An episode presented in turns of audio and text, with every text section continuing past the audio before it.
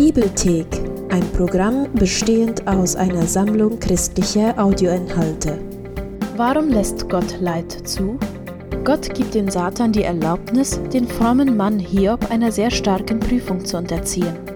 Er muss durch schweres Leid gehen. Ist das gerecht? Mehr erfährst du in dieser Ausgabe.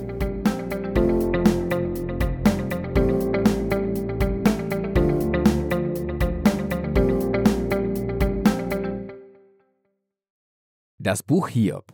Es ist aus vielen Gründen ein sehr tiefgehendes und einzigartiges Buch. Die Geschichte spielt in einem sehr rätselhaften Land namens Us, weit weg von Israel. Der Hauptcharakter Hiob ist nicht einmal Israelit. Und der anonyme Autor verortet die Geschichte in keiner klaren Epoche der Antike. Trotzdem wirkt das alles beabsichtigt. Es ist, als wollte der Autor nicht, dass wir von geschichtlichen Fragen abgelenkt werden, sondern uns einfach auf die Geschichte von Hiob konzentrieren und die Fragen, die zu seinem Leiden aufgeworfen werden.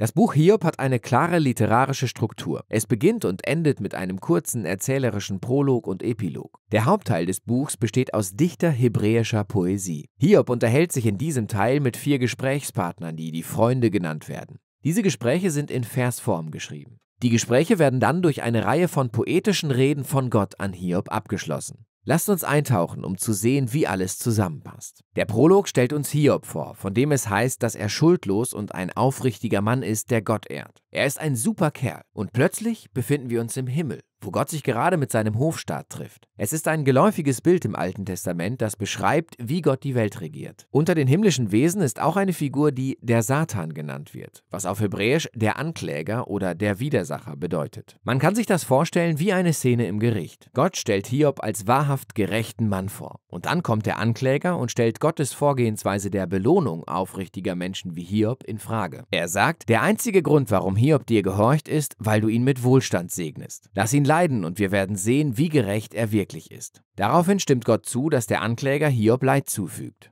An diesem Punkt der Geschichte fragen sich die meisten, was? Warum hat Gott das getan? Und wir nehmen an, dass das Buch eine Antwort auf die Frage gibt, warum Gott zulässt, dass gute Menschen leiden müssen. Aber wenn du weiterliest, siehst du, dass das Buch diese Frage nicht beantwortet. Nichts in dem Buch liefert eine Antwort auf diese Frage. Im Prolog erfahren wir die wirklichen Fragen, die das Buch versucht zu beantworten. Fragen zu Gottes Gerechtigkeit und ob er das Universum nach dem strengen Grundsatz der Gerechtigkeit regiert. Die Antworten darauf erhältst du, wenn du das Buch bis zum Ende liest. Nicht gleich am Anfang. Der eigentliche Grund für Hiobs Leid wird nie wirklich offenbart.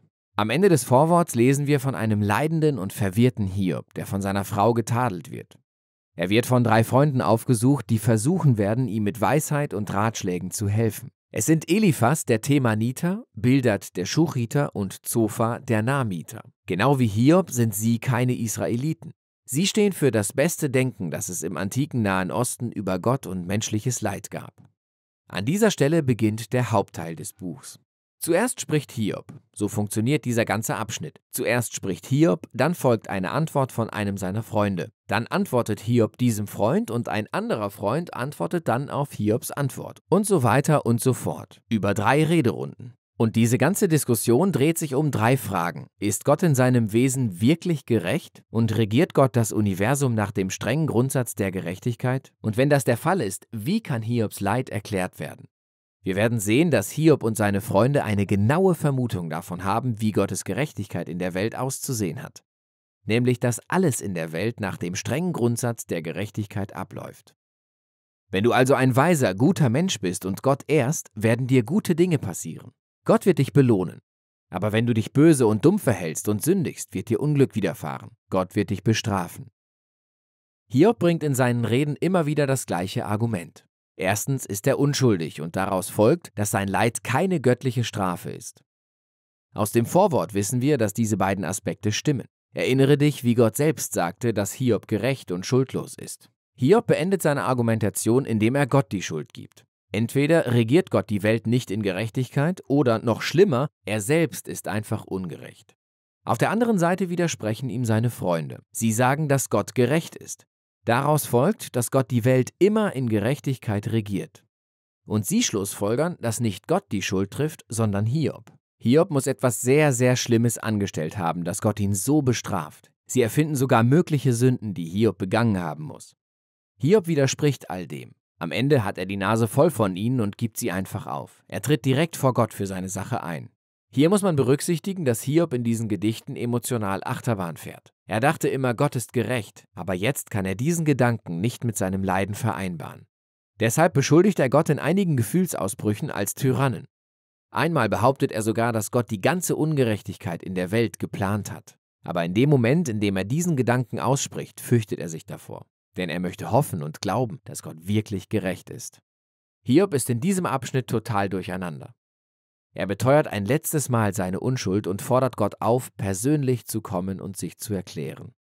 An dieser Stelle erscheint überraschend ein weiterer Freund, Elihu der Busiter. Er ist zwar kein Israelit, hat aber einen hebräischen Namen. Und Elihu hat die gleiche Grundannahme wie Hiob und seine Freunde. Er argumentiert, dass Gott gerecht ist und das Universum immer in Gerechtigkeit regiert. Aber dann zieht er eine viel durchdachtere Schlussfolgerung darüber, warum gute Menschen leiden. Es ist vielleicht gar keine Strafe für eine Sünde aus der Vergangenheit. Gott könnte Leid auch als Warnung zulassen, um Sünde in der Zukunft zu verhindern. Oder er gebraucht den Schmerz und das Leid, um den Charakter einer Person zu formen oder ihr eine wichtige Lehre zu erteilen. Elihu behauptet nicht, zu wissen, warum Hiob leidet. Aber einer Sache ist er sich sicher. Hiobs Anschuldigungen an Gott, nicht gerecht zu sein, sind falsch.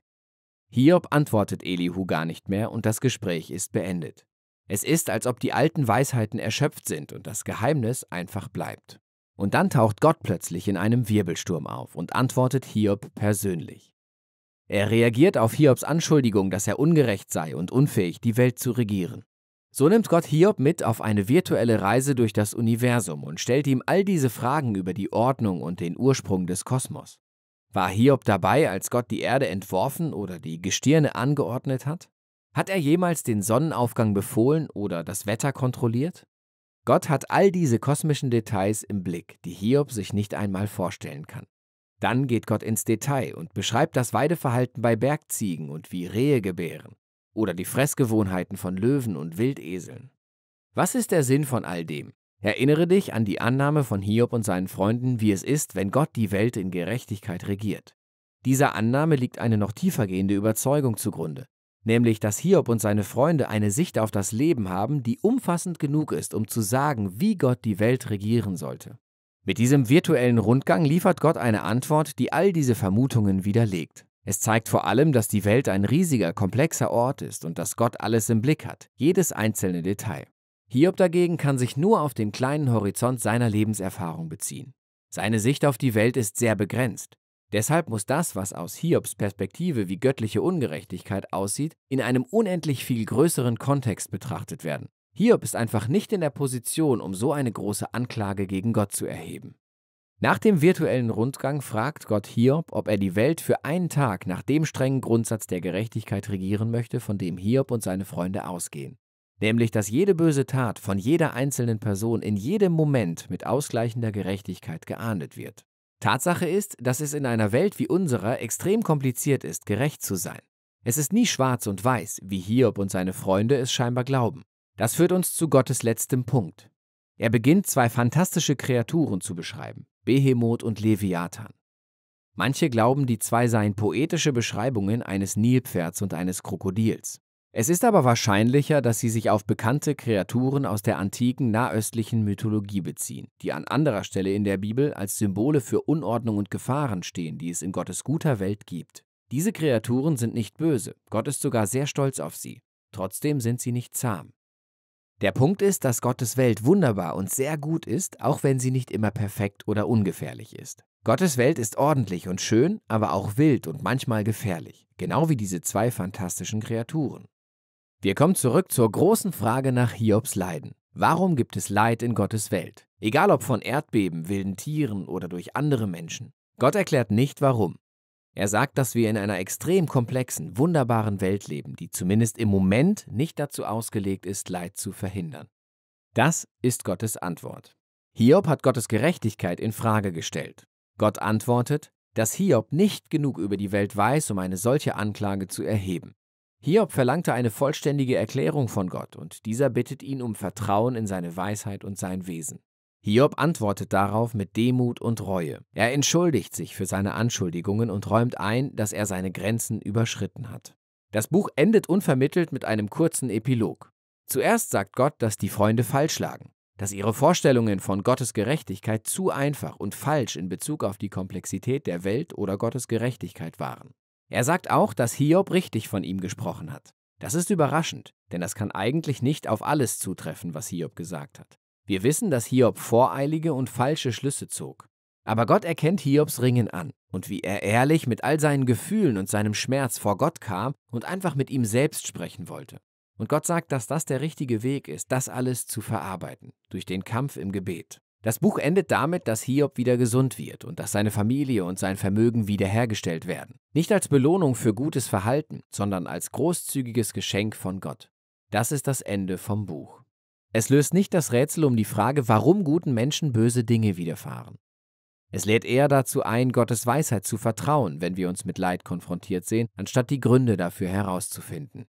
Wenn wir nach Gründen suchen, tendieren wir dazu, Gott zu vereinfachen, so wie es die Freunde taten, oder, so wie Hiob, Gott anzuklagen, aber auf Grundlage einer begrenzten Perspektive. Das Buch lädt uns ein, ehrlich und aufrichtig unseren Schmerz und unseren Kummer vor Gott zu bringen und zu vertrauen, dass Gott sich wirklich kümmert und weiß, was er tut. Darum geht es im Buch Hiob.